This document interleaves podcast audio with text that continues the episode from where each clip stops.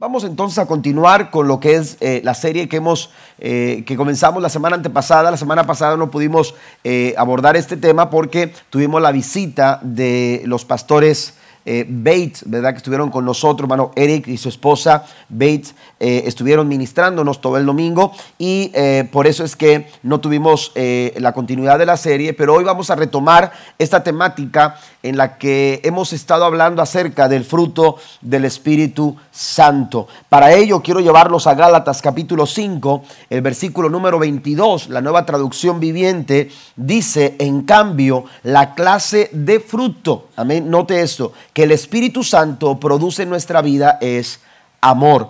Amén. La clase de fruto. Vamos a hablar de nueve cualidades. En las próximas semanas estaremos cada semana eh, abordando una de las, de las cualidades, eh, de estas nueve cualidades que el apóstol Pablo enlista en el versículo 22 y en el versículo 23 de Gálatas capítulo número 5. Hoy vamos a hablar de la primera cualidad del fruto del Espíritu. La, la expresión correcta, y esto tenemos que puntualizarlo, la expresión correcta, hermanos, es el fruto del Espíritu. No son los frutos del Espíritu, eh, es el fruto del Espíritu, eh, porque estamos hablando, hermanos, de un todo, amén, caracterizado a través de las nueve cualidades, amén. No es como que usted dice, bueno, esta cualidad me gusta, la quiero desarrollar, la otra, la otra no encaja con mi personalidad, la otra no va conmigo, la otra, eh, la templanza, el dominio propio, son cuestiones que de pronto uno puede decir, quizás esa no, no me urge en mi vida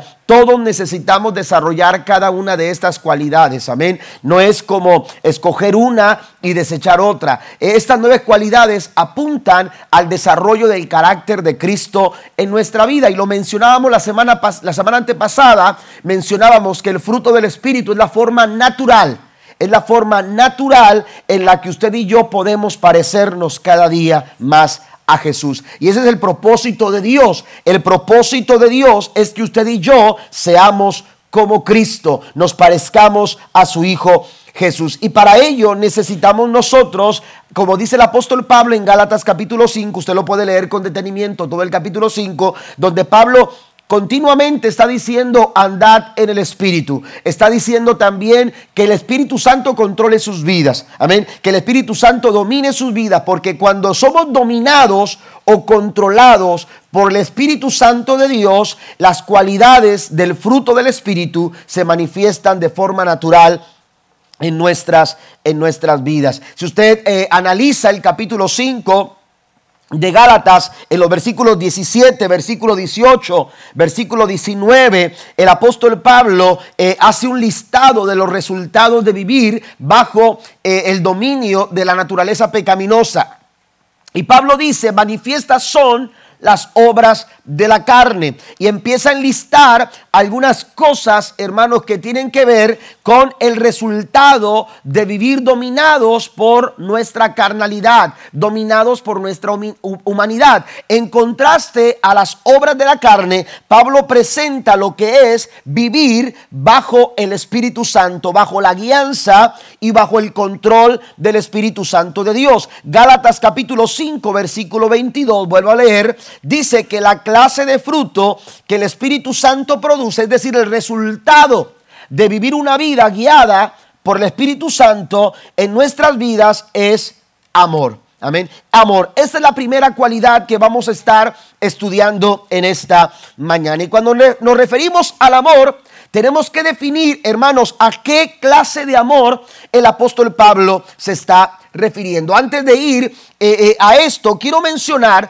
que en la Biblia el amor, hermanos, es, es, ah, es, algo, es un punto muy importante que la Biblia nos enseña. El amor debe de ser practicado. El amor eh, en la vida del creyente debe de ser una cualidad que esté siempre potencializando cada una de nuestras acciones y nuestras conductas. El amor debe de ser una práctica constante en nuestra forma de pensar, en nuestra forma de hablar y en nuestra forma de conducirnos. La Biblia nos dice, por ejemplo, en Gálatas capítulo número 13, eh, perdón, en, en, Corintio capítulo 13, en la primera carta, lo que conocemos como el capítulo del amor, el apóstol Pablo concluye este capítulo 13 diciendo, ahora permanecen la fe, la esperanza y el amor. Y entonces dice, señala esto, hace, hace esta anotación. El apóstol Pablo dice, pero el mayor de ellos es el amor. Amén. El amor tiene supremacía. En Colosenses capítulo 3, versículo número 14, eh, eh, el apóstol Pablo también menciona esto, señalando al amor como el vínculo perfecto. Y Pablo dice, vistan, sobre todo, vístanse. Si ustedes leen el verso 10 de Colosenses capítulo 3, se darán cuenta que Pablo les dice que tienen que vestirse de paciencia, de bondad, de templanza. Eh, les dice que tienen que cambiar esa ropa viejas para vestir ropas nuevas, pero dice sobre todo, sobre todo. Esto es algo importante. No pueden dejarlo de lado. De pronto usted se le olvidó el cinturón. Amén. Y no, o se tuvo que poner un cinturón diferente a sus zapatos o eh, con un color distinto. O salió con un zapato negro y un zapato blanco, ¿verdad? Eh, yo no sé. O se le olvidó eh, peinarse, arreglarse bien el peinado. Pero dice Pablo, sobre todo algo que no pueden olvidar, algo que no pueden dejar para después. Sobre todo, ustedes tienen que vestirse de amor. Cuando Pablo dice en el capítulo 13 de Primera Corintios, en sus primeros versículos, dice, si yo hablaré lenguas humanas o angelicales y no tengo amor, nada soy. Y después dice, de nada sirve todo es en vano. ¿Por qué? Porque el amor, hermanos, es no solamente es supremo, no solamente es importante, sino que en función de los dones espirituales, el apóstol Pablo menciona que el amor es la llave para el buen funcionamiento de todos los dones espirituales. Cada don espiritual que nosotros desempeñamos o que ponemos en práctica, de acuerdo al don que Dios, Dios haya puesto en nuestras vidas, debe de ser desarrollado hermanos, a través de la llave del amor. Y cuando uno va a Gálatas capítulo 5, versículo 22, encuentra que no solamente el amor es la llave para el buen funcionamiento de todos los dones espirituales, sino que también es la base para el desarrollo de cada una de las otras cualidades del fruto del Espíritu Santo de Dios en nuestra vida. No por nada el apóstol Pablo cuando comienza a describir el fruto del Espíritu, la evidencia, eh, eh, eh, lo, que, se ve en primera instancia cuando usted ve un fruto, por ejemplo, colgando en un árbol, aleluya, y ese fruto se hace evidente su color. Usted dice, el fruto es rojo, el fruto es amarillo, amén. no sé cómo esté dentro, usted puede ver una naranja que se ve ah, muy apetecible, se ve deliciosa y usted la corta y no sabe como usted esperaba, pero cuando usted ve el fruto, usted puede decir, este fruto es así. Bueno, el apóstol Pablo cuando ve el fruto del Espíritu, lo primero que él ve es el amor. ¿Está conmigo? Lo primero que, Pablo ve es el amor. Amén. Se hace evidente, aleluya, se hace evidente eh, eh, la base para el desarrollo de cada una de las cualidades del fruto del Espíritu Santo es el amor. No por nada Pablo comienza a hablar del fruto del Espíritu, hermanos, en primera instancia pone esta cualidad que es el amor. Es como el retoño en un árbol que a medida que va abriéndose expresa la totalidad de su fruto. Mire, por eso podemos presentar la descripción de Gálatas 5, 22 y 23 de esta manera. Y quiero que lo escriba por favor ahí en sus notas. Vaya conmigo a esta proyección. Cuando hablamos del amor como la base para el desarrollo de todas las cualidades, tenemos que... Eh, eh, eh, identificar estas cuestiones. Primero, el gozo es el regocijo que da el amor. Es la base para el gozo. Es la base para el gozo. ¿Por qué? Porque ese, gozo emerge, aleluya, con un regocijo de haber experimentado esta clase de amor. La paz, cuando hablamos de la paz, la paz es un amor confiado. Usted puede estar en paz porque usted se sabe amado y de esta manera usted está confiado. Es una expresión la paz de un amor confiado. La paciencia es el amor que perdura. La benignidad o gentileza, como en algunas versiones aparece, ya sea benignidad o gentileza, es el amor que sirve. También la bondad es el amor que se extiende. La fe o fidelidad es la prueba del amor. La mansedumbre o humildad es el amor que toca. Y la templanza o dominio propio es la restricción del amor. Por eso la mayoría de los comentaristas, hermanos, a estos dos versículos de Gálatas 5, verso 22 y 23, concuerdan, están de acuerdo en que el amor es la base para el desarrollo de cada una de las cualidades del fruto del Espíritu Santo de Dios. Amén. Gracias al amor. Y por eso es importante que estudiemos nosotros la clase de amor a la que Pablo se refiere. Porque cuando Pablo está hablando del amor, aleluya, específicamente se está refiriendo a una clase de amor que nosotros tenemos que lograr distinguir. Y cuando uno habla de amor en nuestro vocabulario, cuando uno habla de amor, hermanos, utiliza una sola palabra una sola palabra para hablar de nuestro amor a nuestros padres. Aunque el amor a los padres sea distinto al amor al cónyuge, utilizamos la misma palabra, es la misma expresión. Yo te amo, le dice usted a su esposa. Yo te amo papá, yo te amo mamá, yo te amo hijo. Eh, podemos amar a nuestras amistades, podemos amar a, eh, a las personas con las que nos relacionamos, pero utilizamos la misma expresión de amor porque nuestro vocabulario es así. Sin embargo, cuando, cuando vamos al vocabulario griego, los griegos cuando hablan de amor o cuando hablaban de amor, eh, para, para, eh, los diferentes casos de amor, ellos utilizaban un vocablo o una palabra específica. Y hay tres términos griegos o tres palabras griegas de las cuales podemos traducir la palabra amor. Así que estudiándolas o, haciendo solamente una referencia a ellos, pudiéramos nosotros, aleluya, darnos cuenta a qué clase de amor el apóstol Pablo se refiere cuando dice que el fruto del Espíritu es amor. La primera, la primera palabra que los griegos utilizan para amor, que pudiéramos nosotros eh, eh, eh, este, estudiar, es la palabra eros.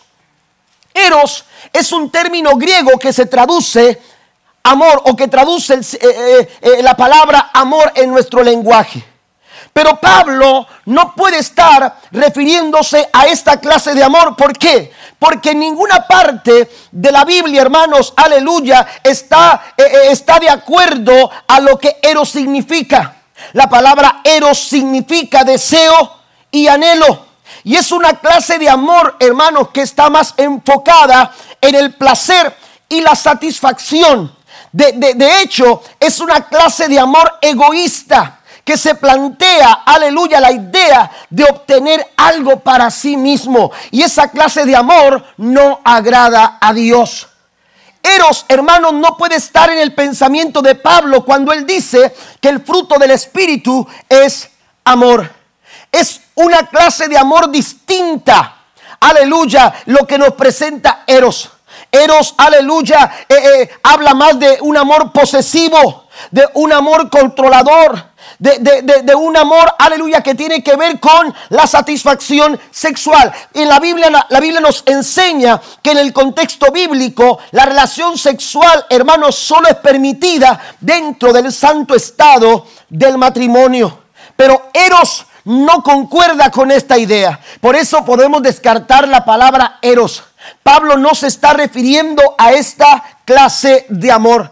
Hay otra segunda palabra que se traduce, de, la cual podemos traducir también la palabra amor, y es la palabra filos en griego. Y a diferencia de eros, filos sí aparece en la Biblia. Recuerde que el Nuevo Testamento en su gran mayoría en su gran, gran mayoría, solamente algunas porciones, el Nuevo Testamento fue escrito en arameo, pero en su mayoría, hermanos, casi en su totalidad, si pudiéramos decirlo así, casi en su totalidad, el Nuevo Testamento fue escrito en griego. Amén. Así que eh, en las palabras, eh, eh, el Nuevo Testamento, ser escrito en griego, lo que es el vocabulario griego a la hora de traducir o a la hora de buscar el significado es muy importante.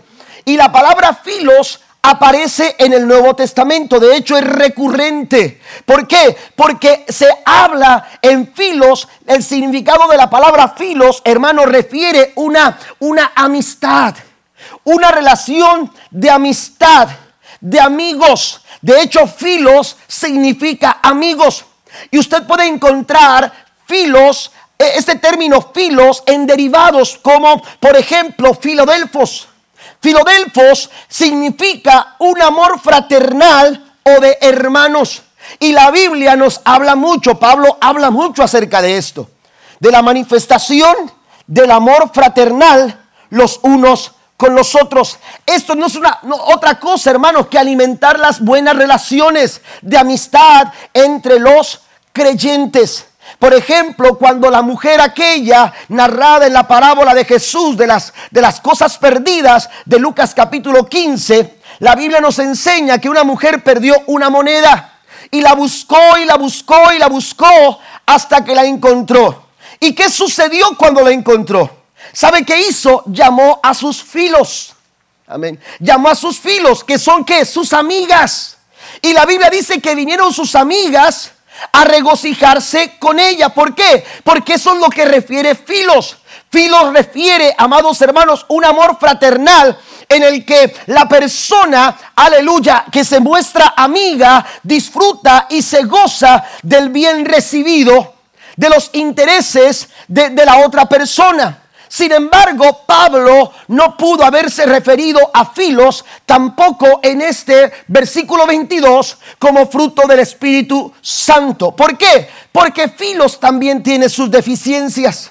Porque Filos también, aleluya, eh, eh, también tiene sus, sus, eh, sus áreas débiles. Y es que es común, aleluya, que de pronto entre amigos hay afectaciones, que si no aparece el perdón, que si no aparece la restauración en la, en la relación, hermanos, cuántas relaciones de amistades de años se han venido abajo y no se han vuelto a restaurar. ¿Por qué? Porque filos, hermanos, es una clase de amor, aleluya, que puede fallar en cualquier momento. Amén. Hay amistades que se van quedando en el camino por el tiempo. Hay amistades que se van quedando, aleluya, en el pasado. ¿Por qué? Porque, porque nos alejamos por, por la distancia, eh, por, por, por X razón. Filos, hermanos, aleluya, eh, eh, no nos asegura, aleluya, una permanencia del amor. Pero cuando Pablo habla de esta clase de amor, cuando Pablo se refiere al amor como el fruto del Espíritu, Pablo se está refiriendo a un amor abnegado Pablo se está refiriendo a un amor indescriptible. Pablo se está refiriendo, amados hermanos, a una clase de amor, aleluya, que es que es sacrificial. Así que cuando cuando Pablo utiliza el término griego para referirse al amor, para hablarnos del amor, se está refiriendo a un tercer término que, que se llama agape. La palabra ágape en griego, aleluya, habla de un amor, aleluya, como Dios ama. Den un aplauso fuerte al Señor. Está hablando del amor de Dios. Se está refiriendo a la clase de amor que solamente podemos nosotros recibir de parte de Dios. La palabra utilizada se refiere a la forma en que Dios ama. Y este tipo de amor, aleluya, se sacrifica por las personas amadas sin esperar absolutamente nada a cambio. Este amor no es natural en el ser humano, solo lo puede manifestar aquellas personas que han nacido de nuevo al recibir a Cristo como su Salvador personal. Este es el amor que motivó a Cristo a morir en la cruz del Calvario, aleluya, por cada uno de nosotros. Esta clase de amor, aleluya, no es eros. Esta clase de amor no es filos. Esta clase de amor es un amor agape.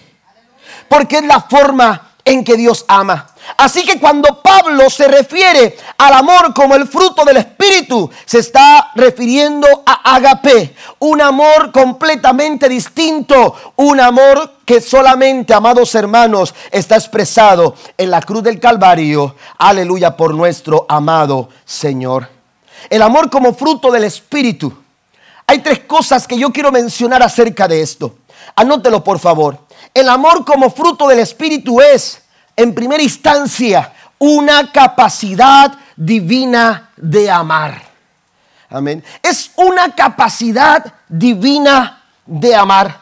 El amor que produce la naturaleza humana en un mundo caído, hermano, se basa en la apariencia física, en los méritos de la persona amada.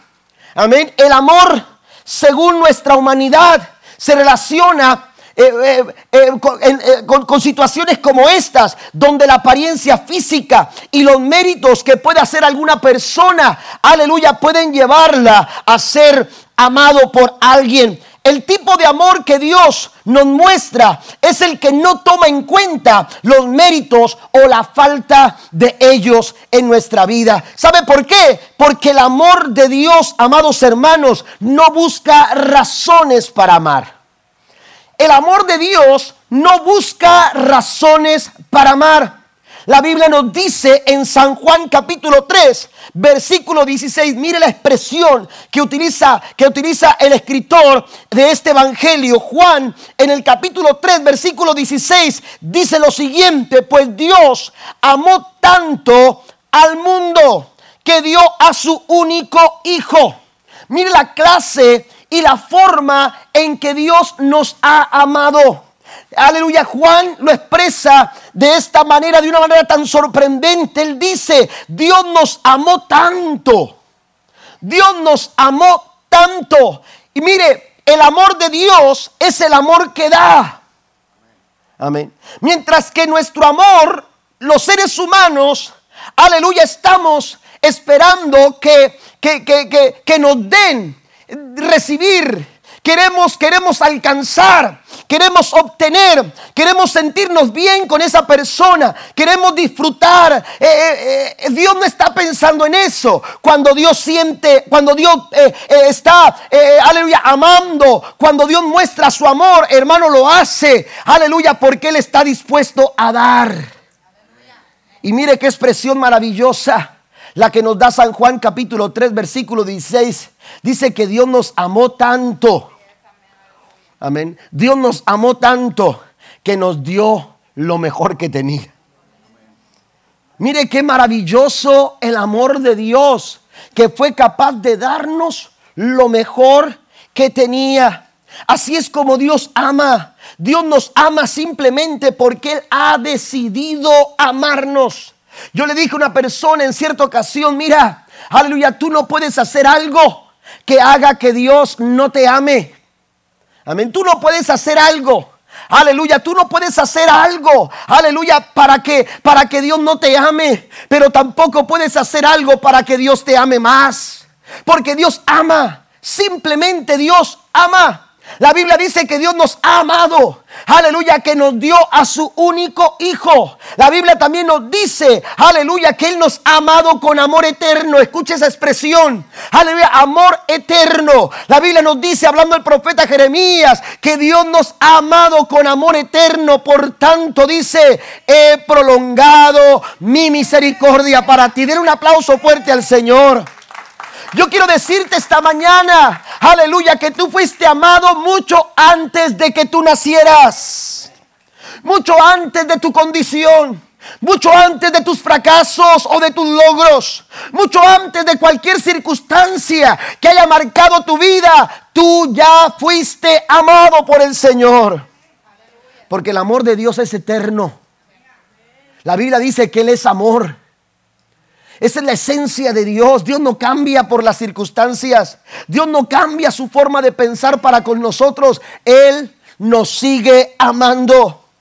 Mire, a veces buscamos razones para amar a las personas y, esa es la idea que nos enseñan desde pequeños. Usted se, eh, sienta a su niño a un televisor, aleluya, y en la televisión le enseñan la historia de un príncipe que hace todo para ganarse el corazón de la princesa. Amén. Y entonces tiene que salir al campo y tiene que salir a la batalla y tiene que luchar contra dragones y tiene que subir una montaña y tiene que rescatar de, una prisión allá a, la mujer que ama y buscas y lo hace para ganarse el corazón de esa persona. Aleluya, y quiero decirle algo. Oiga, uno piensa qué razones tenía Dios para amarnos. ¿Qué razones le dimos a Dios para que Él nos amara de la forma en que Él nos amó. Todo lo contrario, la Biblia dice en Efesios capítulo 2 versículo 1, Él os dio vida a vosotros, y note esto, cuando estabais muertos en vuestros delitos y pecados. Dios te amó aún con tus delitos y pecados. Y en el verso 10 del capítulo 5 a los romanos, Pablo dice, porque si siendo enemigos fuimos reconciliados con Dios por la muerte de su Hijo, mucho más estando reconciliados seremos salvos por su vida. Mire, esa era nuestra condición.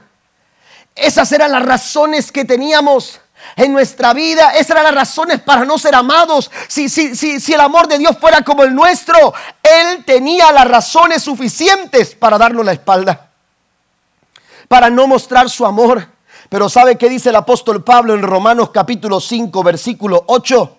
Pero Dios mostró el gran amor que nos tiene al enviar a Cristo a morir por nosotros cuando todavía éramos pecadores. Alguien le da un aplauso al Señor en esta mañana. Dios nos amó y Dios nos sigue amando. Amén. Dios nos sigue amando. Max Lucado en uno de sus libros dice esta, esta frase que se me grabó. Aleluya, dice, dice Max Lucado, Dios nos ama tanto. Dios nos ha amado tanto y es tanto su amor. Aleluya, que nos ama tal y como somos pero nos ama tanto que no está dispuesto a dejarnos en la forma en que somos. Nos toma como somos, pero nos ama tanto que dice, yo quiero arreglar esto. Y de eso se trata el fruto del Espíritu. De eso se trata el fruto del Espíritu. Dios quiere darnos la forma, aleluya, quiere bendecir nuestras vidas, quiere cambiar nuestros corazones, quiere transformar nuestras vidas. Y a medida que nosotros nos disponemos para que lo haga, el amor de Dios seguirá manifestándose día a día en nuestros corazones. Dios no está buscando razones hoy para sentir amor sobre nosotros. Él nos ama. La Biblia dice en primera de Juan capítulo 4 versículo 8, aleluya, que Él es amor. La Biblia nos enseña, amados hermanos, aleluya, que, que, que Él es amor y nadie puede cambiar esa verdad. Esa verdad no cambia porque Jesús, porque nuestro Dios no cambia. La Biblia dice que Él es el mismo de ayer, de hoy y por todos los siglos. A veces el enemigo quiere que nos, sintamos de una manera incómoda y, quiere avergonzarnos y quiere hacernos eh, sentir intimidados ante nuestra realidad y, y pone de, de, manifiesto nuestras debilidades y nos señala y nos dice tú no puedes. ¿Por qué? Porque eres una mala persona, porque has vivido esto, porque has pasado esto, porque has, has experimentado esto. Pero Dios dice que su amor no cambia. Él sigue amándote, aleluya, como siempre lo ha hecho y Él quiere restaurarte y Él quiere ayudarte y quiere levantarte para que tú puedas gozar de su bendición sobre tu vida. Dar un aplauso fuerte al Señor. Dios quiere restaurar tu vida. Dios quiere transformar tu corazón, tus pensamientos, tu familia. Porque el amor de Dios es un amor eterno. Dios no está buscando razones. Si tú estás pensando que Dios está buscando razones para amarte, Dios no está buscando razones para manifestar su amor sobre tu vida. No busca razones, es una capacidad divina que Dios busca expresar a través de usted y a través de mí. El amor de Dios es diferente al nuestro, porque la mayoría de nosotros amamos a veces, eh, eh, ese amor nace de la necesidad. Y de pronto usted escucha personas decir, es que te amo porque te necesito, te amo porque no puedo vivir sin ti, te amo porque tú me haces sentir bien, te amo porque sin ti me siento solo. Y frases como estas, amados hermanos, expresan, aleluya, la clase de amor con la que nosotros los seres humanos nos relacionamos. Y esto pudiera rayar, aleluya, en un sentimiento de egoísmo y de condición. Y el amor de Dios es incondicional. Dios, aleluya, no nos ama por condiciones. Dios nos ama de una manera incondicional. Esto es incomprensible. Esto es difícil de entender. Sin embargo, Dios, hermanos, de esta manera nos ama. Y dice la Biblia que nos amó tanto que nos dio, que nos dio a su Hijo, aleluya, unigénito, para restaurar nuestras vidas y restaurar nuestros corazones. El amor humano piensa en lo que otro le puede dar. El amor de Dios piensa en lo que su amor puede hacer en nuestros corazones.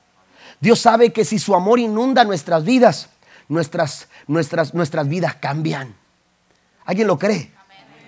Dios sabe que si el amor de Dios, amados hermanos, inunda nuestras vidas, nuestra forma de pensar, nuestra forma de actuar, la forma en que reaccionamos con las personas. Por eso Pablo dice, el fruto del Espíritu es amor. Vaya que Pablo está consciente de lo que produce la carne. La carne, la carne nos hace reaccionar de una manera negativa. La carne te hace odiar. La carne te hace guardar rencor. La carne te hace guardar resentimiento. La carne te lleva a experimentar amargura de tus fracasos. La carne te lleva, hermanos, a retener en tu corazón sentimientos negativos, pensamientos equivocados, incorrectos hacia las personas con las que tuviste algún problema, tuviste alguna complicación, etcétera, etcétera. La carne, la carne, las obras de la carne son manifiestas y Pablo las menciona. Usted las puede leer con detenimiento en el capítulo 5 de, de, de Gálatas. Pero Pablo habla de, una condición distinta, de un resultado distinto. ¿Por qué? Porque ese resultado es la consecuencia de una vida dominada por el Espíritu Santo. Y cuando tú eres dominado por el Espíritu Santo, la forma en que tú reaccionas es diferente a la forma que tú reaccionarías o reaccionabas cuando eras dominado por la carne. Amén. Muchas de nuestras relaciones en la forma en que nos relacionamos con en la familia, con nuestros hijos, con nuestra esposa, eh, eh, eh, con nuestro cónyuge, la forma en que nos relacionamos en el trabajo cambiarían si nosotros empezáramos a dejar que el Espíritu Santo controlara nuestras vidas. Y cuando el Espíritu Santo toma control, hermanos, tus conductas, tus pensamientos, tus palabras, amén, tus palabras tu forma de reaccionar ante las circunstancias va a cambiar. ¿Por qué? Porque el amor, aleluya, hace posible todas estas cosas. ¿Alguien lo cree? Efesios 5:9 dice, mire lo que dice la escritura, pues esa luz se está refiriendo a la obra del Espíritu Santo, está dentro de ustedes. ¿Produce qué? Solo cosas buenas. Eh, subraye eso, por favor o enciérrelo, póngale una, una flecha y un ojo. Amén. ¿Verdad? Póngale algo ahí que, lo haga, lo haga, eh, eh, eh, aleluya, recordarlo. Produce solo cosas buenas, rectas y verdaderas. Aleluya. Por eso Pablo nos anima a desarrollar el fruto del Espíritu Santo en nuestros corazones. Y ese fruto, aleluya, es amor. Y es una clase de amor maravillosa, sublime, especial, porque es una capacidad divina que solamente, aleluya, podemos encontrar en el Señor. Ese es el amor que brota como resultado de la presencia del Espíritu Santo de Dios en ti. Aleluya, de esta manera tú puedes amar como Dios te amó. Escuche eso. Usted puede amar de la misma manera en la que Dios nos ha amado a nosotros. El que no ama, dice la Biblia en 1 de Juan capítulo 4, verso 8. El que no ama no ha conocido a Dios porque Dios es amor. Número dos, la segunda, la segunda eh, eh, cuestión en relación al, al, amor como fruto del Espíritu es que además de ser una, una capacidad divina para amar, también este fruto, de acuerdo a lo que Pablo nos enseña, es más una respuesta que un sentimiento. A veces amamos porque decimos es que siento amar. Amén. Eh, siento amar, pero la verdad es que el verdadero y genuino amor, hermanos, no es meramente un sentimiento. Se siente, pero no es dominado por el sentimiento. No es dirigido por el sentimiento. El verdadero y genuino amor es más una respuesta que un sentimiento. Mire, nosotros nos dejamos dominar por nuestros sentimientos, nuestros impulsos. Nos llevan a, actuar de, muchas formas porque nuestros impulsos nos, eh, eh, son, son situaciones en nuestra vida que nos hacen sentir a veces arrebatos. Amén. A veces nuestras emociones, hermanos, nos llevan a tomar decisiones equivocadas o nos precipitamos ¿Por qué? Porque nuestros sentimientos con mucha facilidad, aleluya, nos pueden dominar. Por ello, usted escucha, por ejemplo, algunas personas declararse amor eterno un día. Te voy a amar toda la vida. Te voy a amar, aleluya, toda la vida. Y entonces se escucha de esa declaración de amor, de, eh, eh, un amor eterno un día y otro día están enfrentándose en los juzgados, juzgados, dominados por sentimientos negativos, rencor, resentimiento, amargura y odio. ¿Por qué? Porque los seres humanos así somos. Amamos y dejamos de amar. ¿Por qué? Porque basamos este amor en los sentimientos. Basamos el amor en lo que sentimos. Y, eso es una equivocación. Porque el genuino y verdadero amor es más una respuesta que un sentimiento. ¿Por qué menciono esto? Vamos a primera de Juan, capítulo 3, versículo 16. Conocemos lo que es el amor verdadero. Fíjese lo que dice Juan conocemos lo que es el amor verdadero. ¿Cómo es el amor verdadero? Bueno, porque Jesús entregó su vida por nosotros, de manera que nosotros también tenemos que dar la vida por nuestros hermanos. Fíjese bien. ¿Mm? Fíjese cuál es el plano en el que, en que, en que, en que Juan presenta esta cualidad. Juan dice, nosotros hemos conocido el amor verdadero gracias a que Jesús vino y entregó su vida por nosotros. Esa es la referencia, ese es el modelo a seguir. Y, el modelo a seguir, hermano, no es un sentimiento. Jesús no vino a morir en la cruz eh, porque sintió hacerlo esa mañana.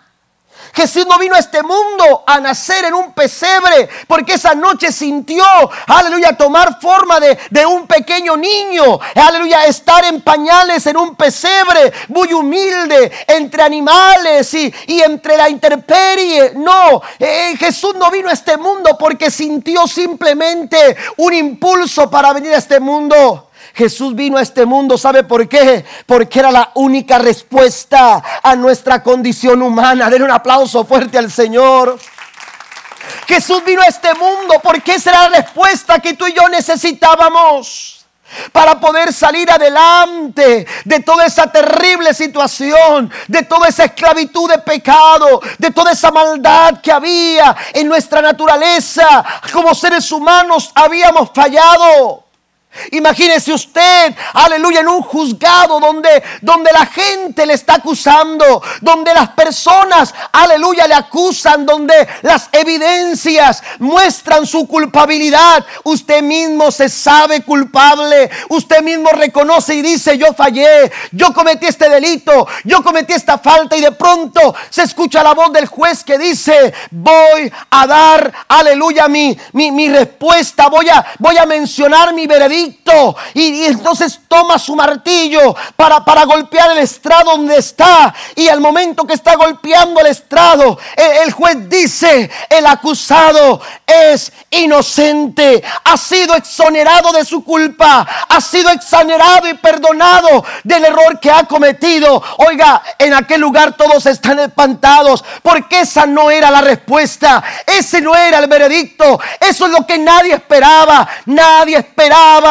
aleluya, eh, eh, que, el, que, el, juez respondiera de esta manera. Pues ¿sabe qué pasó? Dios respondió de una manera inesperada ante tu situación, ante tu condición de pecado, ante tu situación de maldad. Dios respondió de una manera distinta. Barrabás sabía que esa cruz era de él. Sin embargo, cuando escuchó que sería libre, dijo, ¿qué está pasando aquí? Esa no es la respuesta. Esa no era nuestra respuesta, pero ¿sabe qué? El amor, el amor es la respuesta. El amor es la respuesta a nuestra situación y a nuestra condición. La Biblia dice en Romanos capítulo 3 versículo 23, porque la paga del pecado es muerte. Esa era la respuesta. La paga de tu pecado es muerte. Pero Dios sorprendió a todo mundo Dios sorprendió a la humanidad. Dios me sorprendió a mí. Dios te quiere sorprender en esta mañana.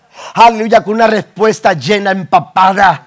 Aleluya, inundada de su amor. Aleluya, dice, mas la dádiva, la respuesta de Dios es vida eterna en Cristo Jesús, Señor nuestro. Den un aplauso al Señor.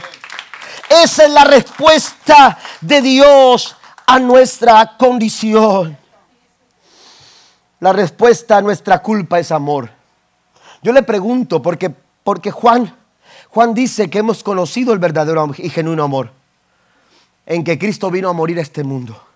Y por eso dice, dice, de manera que nosotros también tenemos que dar la vida por nuestros hermanos. Yo quiero mencionarlo de esta manera. Dios nos dio una respuesta llena de amor.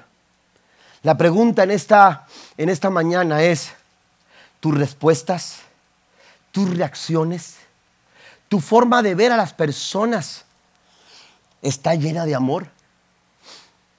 ¿Está llena de amor? ¿Cuál es nuestra respuesta ante las situaciones complicadas de la vida? Porque a veces juzgamos a las personas tan fácilmente. Por eso dice Pablo, el fruto del Espíritu es amor. Y lo que es fuera de eso no viene de Dios. Dios no va a poner rencor en tu corazón por lo que han hecho en contra tuya. El rencor tú lo estás guardando. El resentimiento tú lo has atesorado en tu vida. Ese sentimiento negativo no es de Dios. Esto, aleluya, eh, eh, yo no estoy eh, de alguna manera minimizando lo que te ha pasado, pero quiero que entiendas que el amor de Dios quiere cubrir tu corazón. Que el amor de Dios quiere sanar tu corazón. Que el amor de Dios quiere restaurar tu vida. Pero a veces nos aferramos a situaciones, hermanos, aleluya, que no vienen de Dios.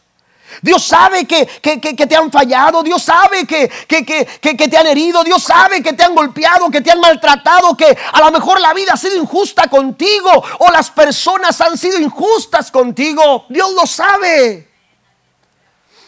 Pero Dios, Dios, también pudo, eh, pasó por todas esas cosas. Dios también vivió injusticias. Jesús también pasó por golpes terribles. Jesús también fue traicionado por, por, por personas que estaban cerca de él. Sin embargo, hermano, el fruto, aleluya, del Espíritu de Dios en nuestra vida no puede ser odio.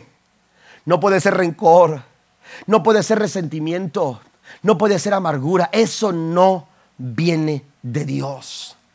Y el Señor quiere, aleluya, la, forma en que nosotros podemos liberarnos de eso es dejar que el Espíritu de Dios controle nuestra vida. Está conmigo esta mañana. La forma en que, en que podemos ser liberados de esas cosas es dejar que el Espíritu Santo controle nuestros corazones. Si tan solo viéramos a las personas, decía el hermano Bate la semana pasada, en la noche, en nuestro servicio de la noche, mientras ministraba un precioso mensaje sobre la Santa Cena. Él mencionaba esta frase que se me quedó muy grabada. Si tan solo viéramos a las personas de la misma manera en la que Dios nos ve, las cosas serían distintas. Cuando Dios nos vio, ¿qué fue lo que vio? Cuando Dios nos ve, ¿qué es lo que ve? Solamente nuestras cosas buenas. Es todo lo que Dios ve. Dios nos ve con amor. Dios no está con el dedo eh, señalando y señalando y señalando. Dios nos dirige, Dios nos guía porque quiere transformar nuestras vidas. Él nos ama tanto y nos ama tanto que Él no quiere dejarnos de la condición en la que estamos. Pero Dios no está recriminando tus, pecados. Dios, Dios, no está sacándote, ah, no tiene, no tiene un registro de tus faltas de hace 20 años atrás, como a veces lo hacemos nosotros con las personas. ¿Mm? Dios no está guardando un registro de nuestros errores. ¿Eh? Dios nos ama porque Dios nos ve de una manera diferente. ¿Qué pasaría si nosotros viéramos a nuestro cónyuge? Si viéramos a nuestros hijos, si viéramos a nuestros compañeros en el trabajo, si viéramos a las personas dentro de la iglesia, si viéramos al pastor. Amén. Porque a veces ven al pastor como, ah, es que el pastor esto, ah, es que el pastor, y no me estoy excusando de nada. Amén. Pero todos necesitamos ser vistos con amor. Amén. Todos necesitamos, hermanos, la misma mirada con la que Dios un día nos vio a nosotros. Es la misma mirada que el Espíritu Santo produce en nuestros corazones para poder ver a las personas con amor. Den un aplauso al Señor. Para ver a las personas con amor Primera Corintios 13, versículo 4 y 10 al 7 dice, el amor es paciente y bondadoso. El amor no es celoso, ni fanfarrón, ni orgulloso, ni ofensivo. No exige que las cosas se hagan a su manera. No se irrita ni lleva un registro de las ofensas recibidas. No se alegra de la injusticia, sino que se alegra cuando la verdad triunfa. El amor nunca se da por vencido. Jamás pierde la fe, siempre tiene esperanza y se mantiene firme en toda circunstancia. ¿Sabe que aquí Pablo menciona 15 factores que describen el amor genuino? Amén. 15 factores, pero no voy a mencionarlos, pero, pero solamente quiero enfatizar uno cuando dice el apóstol Pablo, la reina Valera del 60 lo dice, el amor nunca deja de ser. ¿A qué se refiere Pablo cuando dice nunca deja de ser? ¿Sabe a qué se está refiriendo? A que el amor nunca deja de ser efectivo. Si queremos cambios en nuestras relaciones, cualquier tipo de situación en nuestra vida puede cambiar si tan solo le ponemos, hermanos, aleluya, amor si, vemos a las personas con amor, si hablamos con las personas con amor, si pensamos las circunstancias manejando, hermanos, este pensamiento de amor de parte de Dios, si nos conducimos en nuestra vida con amor, las cosas en torno a nosotros, hermanos, van a cambiar porque el amor nunca deja de ser. El amor lo cambia todo. Hay una, hay una historia que se cuenta de una, de una joven que era hija única y esta muchacha se enamora y eh, ah, su, su, pareja o su cónyuge después, su, eh, eh, cuando se casa con este muchacho, también era hijo único. Amén. Y, ya no tenía su papá, solamente tenía su madre. Y la madre había cuidado de él desde, desde que su padre se fue, había sido, o su padre murió, se había, se había encargado de ser padre y madre para este muchacho.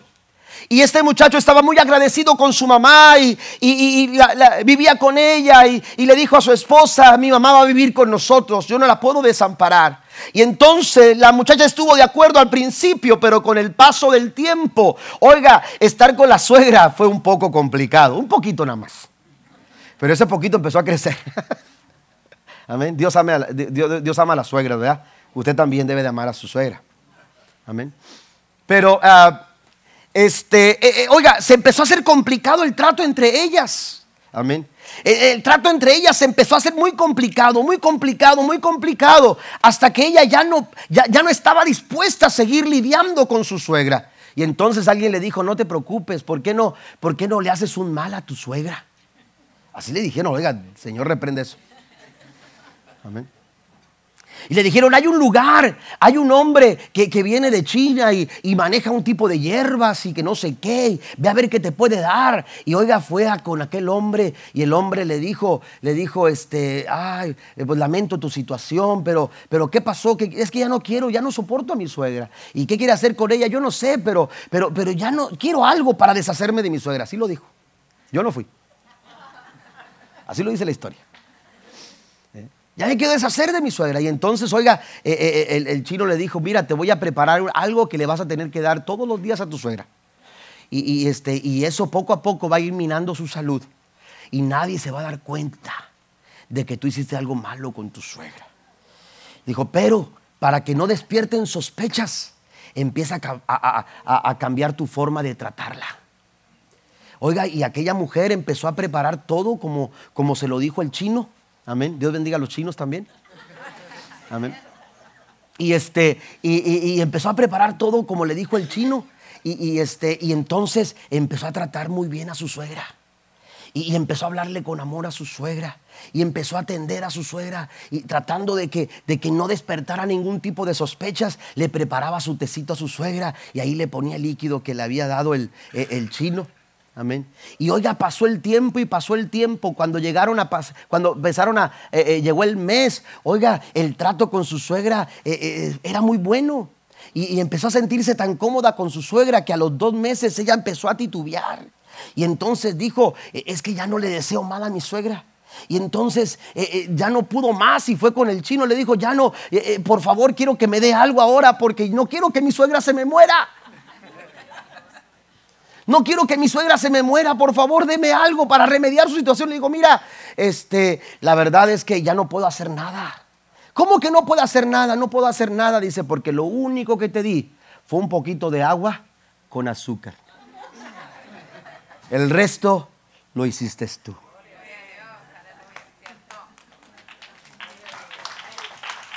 Eso es lo que sucede cuando amamos. Hay situaciones complicadas, hay situaciones difíciles, hay adversidades. Es todo un desafío amar a las personas, como también es un desafío amarlo a usted. Mi abuelo me dijo cuando vine a la escuela bíblica, venía a estudiar, y me dijo mi abuelo, Octavio, quiero hablar contigo. Y le dije, ¿qué pasó abuelo? Y me dijo, mira, te vas a enfrentar a 100 personas con una forma de pensar distinta, con un carácter distinto. Esas 100 personas las vas a tener que saber sobrellevar y vas a tener que soportar algunas de esas 100 personas. Pero quiero decirte algo, hay 100 personas que también van a batallar contigo. Hay personas que tendrán que soportar tu carácter y sobrellevar tu situación. Y esto es algo importante mencionarlo, hermanos. Nuestra, nuestro desafío es amar, aleluya, como una respuesta de Dios al corazón de la gente que nos rodea. Porque esa es la expresión. El fruto del Espíritu Santo de Dios es amor. Y ese amor no viene de nosotros. No busca razones. ¿Por qué? Porque es un amor que viene de parte del Señor cuando nosotros somos controlados por el Espíritu Santo de Dios. Quiero que note cuatro cosas ahí en sus en sus hojas, por favor. Esta clase de amor, amados hermanos, es un amor continuo y fiel. Es la respuesta correcta a cualquier situación, porque es una, una clase de amor continuo y fiel. Ya leíamos 1 Corintios capítulo 13, versículo 4 al 7. Segundo, es un amor que procede del inmenso amor de Cristo fluye de nuestro compromiso con Jesús. De tal manera que cuando nosotros amamos, lo hacemos porque estamos relacionados personalmente, día a día. Nos estamos relacionando con Cristo. Primera de Juan capítulo 4 verso 11, anótelo por favor. Amados, si Dios nos ha amado así, debemos también nosotros amar, amarnos los unos a los otros. Si Dios nos ha amado así, ¿cómo Dios lo ha amado a usted? ¿Cómo Dios lo ha amado a usted? ¿Qué experiencia tiene usted del amor de Dios? Bueno, si Dios lo ha amado así, usted debe de amar a las personas de esa misma manera. De esa misma manera. Primera de Juan 4:11. Amor genuino. Debe de ser un amor genuino. Romanos 12:9. Aquí voy a mencionar varias citas. Romanos 12:9. Voy, voy un poco más rápido. No finjan amar a los demás. Ámenlos de verdad aborrezcan lo malo, aférrense a lo bueno. Amén. Y es que, pastor, es tan complicado amar a esa persona. Mm. Soportar a esa persona, sobrellevar a ese compañero de trabajo. Mire lo que dice el apóstol Pablo. Ustedes deben de amar con sinceridad. Deben de amar de verdad. ¿Y cómo podemos amar de esta manera? El problema sabe cuál es. Mire, dice, dice Pablo, aborrezcan lo malo y aférrense a lo bueno. ¿Sabe cuál es nuestro problema? Que nos aferramos a lo malo y no vemos lo bueno. Estamos siempre juzgando las cosas malas de las personas y no valoramos las cosas buenas de las personas. Es el momento cuando todos se quedan serios. Y, ah. ¿Me entiende? Estamos viendo y señalamos y, hasta lo escribimos y, lo recordamos y cada momento que, que aparece algo empezamos a mencionar, ¿te acuerdas? Y es que tú no cambias, eres el mismo. Y es que esto, oiga, eh, eh, aborrezca las cosas malas de las personas, deséchelas. Ponga atención en las cosas buenas, valore las cosas buenas, señale las buenas, las buenas cosas. Poco a poco la vida va a ir cambiando. Aleluya, va a ir progresando el desarrollo de una relación más saludable, más sana. ¿Cuándo? Cuando nosotros aborrecemos lo malo y nos aferramos a lo bueno. Amén. De esta manera lo hace Dios. Amén. Dios ve cosas buenas en nosotros. ¿ah? Dios ve, Dios tuvo que haber visto algo bueno en mí. Aunque usted no lo, no lo crea. ¿Y por qué el pastor está ahí? ¿Sabe que yo tartamudeaba? Todavía tartamudeo. ¿Me entiende? Pero yo tartamudeaba mucho cuando, cuando hablaba. Amén. Yo tartamudeaba mucho y, y me daba pánico hablar porque yo no podía expresarme bien, pero Dios vio algo en mí. Dios pudo haber algo visto en mí. Y oiga, y, entonces me llamó al ministerio y estoy aquí predicando después de 25 años. Porque Dios vio algo bueno en mí. A lo mejor muchas personas miraban cosas malas en mí, pero Dios vio lo bueno. Y Dios se aferró a lo bueno. Y Dios dijo, yo puedo hacer algo con estas personas. Fuimos a Honduras. Fuimos al basurero más grande de Centroamérica, en Tegucigalpa. Y llegamos a un lugar, hermanos, donde a la última vez que unos ministros cristianos habían entrado, los habían apedreado. Y a una misionera de nuestras iglesias le habían abierto la cabeza, le habían mandado al hospital. No querían que nadie entraba ahí. Pero llegamos a un lugar, hermanos, donde había muchos niños que andaban pepenando la, la así se dice, va, andaban de pepenadores ahí entre la basura. Y cuando llegamos, eh, eh, se había pasado la voz de que íbamos a hacer algo para las familias en aquel lugar. Y llegamos a un lugar, una iglesia, que se, se llama Casa de Diamante. No es Emanuel, no es Betel, no es El Shaddai, no es Ebenezer, hasta aquí no se dio Jehová. No tenía un nombre así. El nombre, hermanos, en un basurero, era un lugar llamado Casa de Diamantes. Y cuando le preguntamos al pastor por qué le había puesto ese nombre, él dijo es que yo estaba aquí.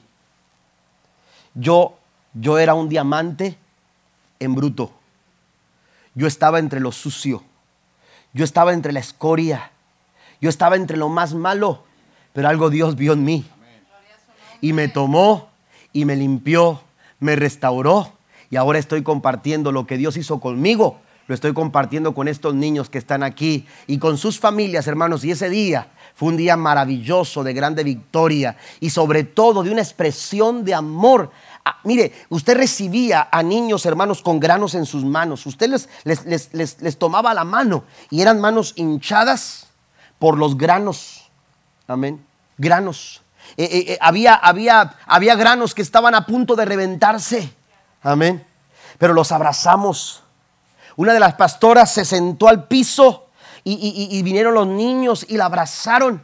Y ahí en la calle, estábamos en la calle, una calle polvorienta. Estábamos ahí expresando el amor de Jesús. Y esa noche les dijimos, les dijimos, vayan a sus casas y traigan a sus papás. Y esa noche llegaron muchas personas, aceptaron a Cristo como su Salvador personal. Y Dios hizo milagros poderosos esa noche en aquella casa de diamante. Den un aplauso fuerte al Señor. Hay que ver las cosas buenas. Si usted le busca algo malo a la persona, le va a encontrar. ¿Eh? Si usted empieza a buscarle a, la persona que está a su lado algo malo, lo va a encontrar. Pero Dios no quiere que vea las cosas malas. Dios no quiere que vea lo malo, Dios quiere que vea lo bueno. Porque es lo bueno lo que, lo, que hace, lo que hace eh, eh, bendecir a la relación a través del amor de Jesús. Usted puede leer también 1 Timoteo capítulo 1 versículo 5. Puede leer Primera de Pedro capítulo 1 versículo 22. Y, el último, eh, eh, eh, la última, el, último inciso de este, de este punto número 2 es amar un amor práctico al agradar a Dios. Un amor práctico al agradar a Dios. Romanos 13:10 dice, el amor no causa daño a nadie. Cuando amamos a los demás, estamos cumpliendo toda la ley de Dios. Eso dice la traducción lenguaje actual. Cuando amamos a los demás, cumplimos la ley de Dios. Jesús lo dijo de esta manera, amarás al Señor tu Dios con todo tu corazón y a tu prójimo como a ti mismo. Y si haces estas dos cosas, cumples con toda la ley. La respuesta a esa condición en tu hogar, la respuesta a esa condición en tu matrimonio, la respuesta a esa condición en tu vida, en las personas que te rodean. La respuesta, hermanos, es el amor. Debiéramos de ver esta práctica del amor como una respuesta a la solución a todos nuestros problemas. Juan capítulo 13, versículo 34 y 35 dice, así que ahora les doy un nuevo mandamiento. Ámense unos a otros, tal como yo les he amado, ustedes deben amarse unos a otros. El amor que tengan unos por otros será la prueba ante el mundo de que son mis discípulos. Y punto número tres, la tercera eh, eh, cosa que quiero mencionar acerca del fruto, del eh, amor como fruto del Espíritu Santo, es que se expresa en mí bajo el dominio del Espíritu Santo. Pasen los músicos que estén aquí, por favor, en esta, en esta hora. Se expresa en mí bajo el dominio del Espíritu Santo. ¿Sabe qué es lo sorprendente de esto? Lo sorprendente de todo esto, hermanos, es que no se trata de entender cómo Dios nos ama en, en, ah, esencia. Dios nos ama de una manera eh, eh, sobrenatural. Amén. Dios nos ama de una manera que solamente lo puede hacer. Pero ¿sabe qué es lo que tenemos que entender aquí? Tenemos que entender que Dios quiere que nosotros amemos de la misma forma a las personas que nos rodean. Pero ¿cómo lo vamos a hacer? ¿Cómo lo voy a lograr? ¿Cómo voy a poder amar a las personas que me rodean? Si es un amor, es una capacidad que solamente viene de Dios. Bueno, la respuesta está en dejar que el Espíritu Santo controle nuestras vidas. En dejar que el Espíritu Santo controle nuestras vidas. De lo que tú estás lleno, de lo que tú llevas dentro, de lo que hay dentro de ti. Los resultados en nuestra forma de vida, hermanos, hacen evidencia, ah, dan evidencia de qué es lo que tenemos dentro de nuestros corazones. Arrebatos, reacciones equivocadas, palabras ofensivas, hirientes. Amén. Malos tratos hacia las personas. Lo único, lo único que está reflejando es lo que está controlando tu vida. Amén. Lo único que está reflejando es lo que está tomando el control de tu vida. Hay personas, hermanos, que de pronto están muy, muy ah, a la defensiva. Hay personas que, que viven, aleluya, e, en controversias todo el tiempo. Hay personas que les gusta estar en pleitos. Hay personas que están buscando siempre el momento para criticar a alguien. Hay personas que quieren escuchar para, para, para, ser un poco más comunicativos, como se dice por ahí, ¿no? Les gusta el chisme, les gusta hablar de las personas, les gusta mencionar, ir más allá. ¿Por qué? Porque la gente da lo que trae dentro. Porque la gente da y expresa lo que está dentro. Lo que está dentro de nosotros se va a hacer evidente. Lo que está dentro de nuestras vidas, hermanos, se va a mostrar a donde quiera que vamos y donde quiera que nos encontremos. Por eso Pablo dice, las manifiestas son las obras de la carne. En cambio, dice el verso 22, en cambio, el fruto del Espíritu es amor. Las obras de la carne es odio, las obras de la carne es rencor, las obras de la carne son resentimientos, las obras de la carne son pleitos. Las obras de la carne son discordias. Las obras de la carne tienen que ver con ese tipo de personas que dicen, yo no puedo pasar con esa persona, yo no puedo ni siquiera saludarla. No quiero ni que se me acerque, pastor. Amén. Todo va a estar bien mientras no se siente cerca de mí. ¿Sabe que una ocasión alguien se acercó para decirme, usted tiene que decidir, pastor, quién va a quedarse en la iglesia, porque esa persona y yo no podemos estar en el mismo lugar? A mí me lo dijeron. Mi esposa es testiga. Y yo le dije, no me ponga en ese plan, porque no voy a tomar una decisión de esas. Yo los quiero a los dos en casa. Yo los quiero a los dos en la iglesia. Es una situación que usted tiene que decidir, pero a donde quiera que vaya, usted va a seguir siendo el mismo. Y se va a equivocar. Esa persona se fue. Esa persona no, no, no, no esperaba que yo le respondiera de esa manera. Y se fue. ¿Y sabe qué pasó? todo se vino abajo. Lamentablemente, hermanos, todo se le vino abajo. La falta de amor, hermano, nos daña tanto. Pero dice, dice la escritura, el amor genuino no le hace mal a nadie. Amar a la persona que, Dios ha puesto al lado tuyo como tu compañero, es saludable. Amar a tus hijos es saludable. Amar a tu familia extendida es saludable. Amar a tus vecinos. Amar a tus hermanos en la fe. Amar a tus compañeros en el trabajo. Amar a las personas no le hace daño absolutamente a nadie. Romanos capítulo 5, versículo 5 nos dice así, dice, y esta esperanza no nos defrauda. Oiga, esto es maravilloso. Esta esperanza, cuando tú pones tus expectativas basadas en el amor de Dios, dice, no vas a ser defraudado. No vas a ser defraudado. Mire, la gente a veces nos defrauda. Jesús pudo haber dicho, me defraudó Pedro. Jesús pudo haber dicho, yo puse mi confianza en, en Judas, pero me falló. Pudo haber señalado a Tomás, por ejemplo, cuando, cuando no se atrevió a creer como los demás y dijo hasta que, hasta que no ponga mi dedo, aleluya, dentro de, de, sus, de los agujeros en sus manos o en su costado, yo no voy a creer. Jesús pudo haber dicho, me defraudaron, pero cuando tú amas, cuando tus expectativas están basadas en ese amor genuino, dice la escritura, esta esperanza no nos defrauda. ¿Por qué? Porque Dios ha derramado su amor en nuestros corazones por el Espíritu Santo que Él nos ha dado. Póngase de pie conmigo, por favor. El fruto del Espíritu es.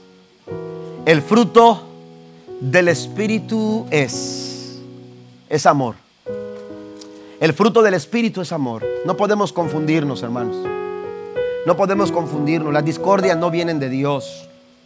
Los rencores no son de Dios. Los resentimientos no son de Dios. Quizás usted le ha pasado lo mismo que a mí me ha pasado en algunas ocasiones. Cuando quiero servirme un vaso, de pronto no, no, no guardas la, eh, medida o el balance y, echas más en el vaso de lo, que, de lo que el vaso puede retener. Le ha pasado que de pronto, sobre todo las, las sodas de México, ¿no? Que traen un gas así que te hace te hace así como, aquí eras bajo, ¿no? Y, empieza a efervecer todo aquello. Y, hasta parece que con la mirada podemos decir, porque no, no, no, no, no, no, no. Ay, no se tiró. Con la pura mirada pensamos que, que detuvimos el líquido en su lugar. Pero no le ha pasado que de pronto se echa mucha leche y luego quiere, está ahí con la cuchara moviéndole poquito a poquito porque el chocolate puede, puede tirar, puede derramar. ¿Eh? Y usted lo que no quiere es tirar en el piso. Usted no quiere eh, eh, ensuciar la superficie, no quiere dañar la alfombra. Amén. Nosotros tuvimos alfombra en nuestra primera casa y se siente muy bien cuando caminas, pero cuando ves a tu hijo caminando así, con el vaso y, va regando por todo lado, dice, no, ya no quiero alfombra. Amén. Ya no quiero alfombra. ¿Eh? ¿Por qué? Porque aquel vaso, hermanos, cuando no estamos nosotros, aleluya, cuidándolo, puede derramar y puede manchar y puede ensuciar. Y hay manchas, hermanos, que se vuelven difíciles. Amén. Tenemos un perrito. Y yo no sé quién, todavía no descubrimos quién. Pero ahí está algo. Y tenemos un perrito, no creo que haya sido él. Bueno, el que haya limpiado, porque el perrito estaba chiquito y se hizo pipí. Y entonces alguien se dio cuenta que había hecho pipí ahí en el primer escalón. Si usted va a mi casa se va a dar cuenta dónde. Amén. Porque alguien vino, hermanos, con el, con el, con el Clorox. Amén. Para quitar el olor, ¿verdad? Y, lo aventó. Amén. Todavía no descubro quién, ya tiene tiempo eso. Amén. Y yo no fui. Y lo aventó, hermanos. Y oiga, sí se quitó el olor, se quitó, pero quedó una mancha ahí de recuerdo. Aquí pasó Emiliano. Digo, Emiliano se llama mi perro.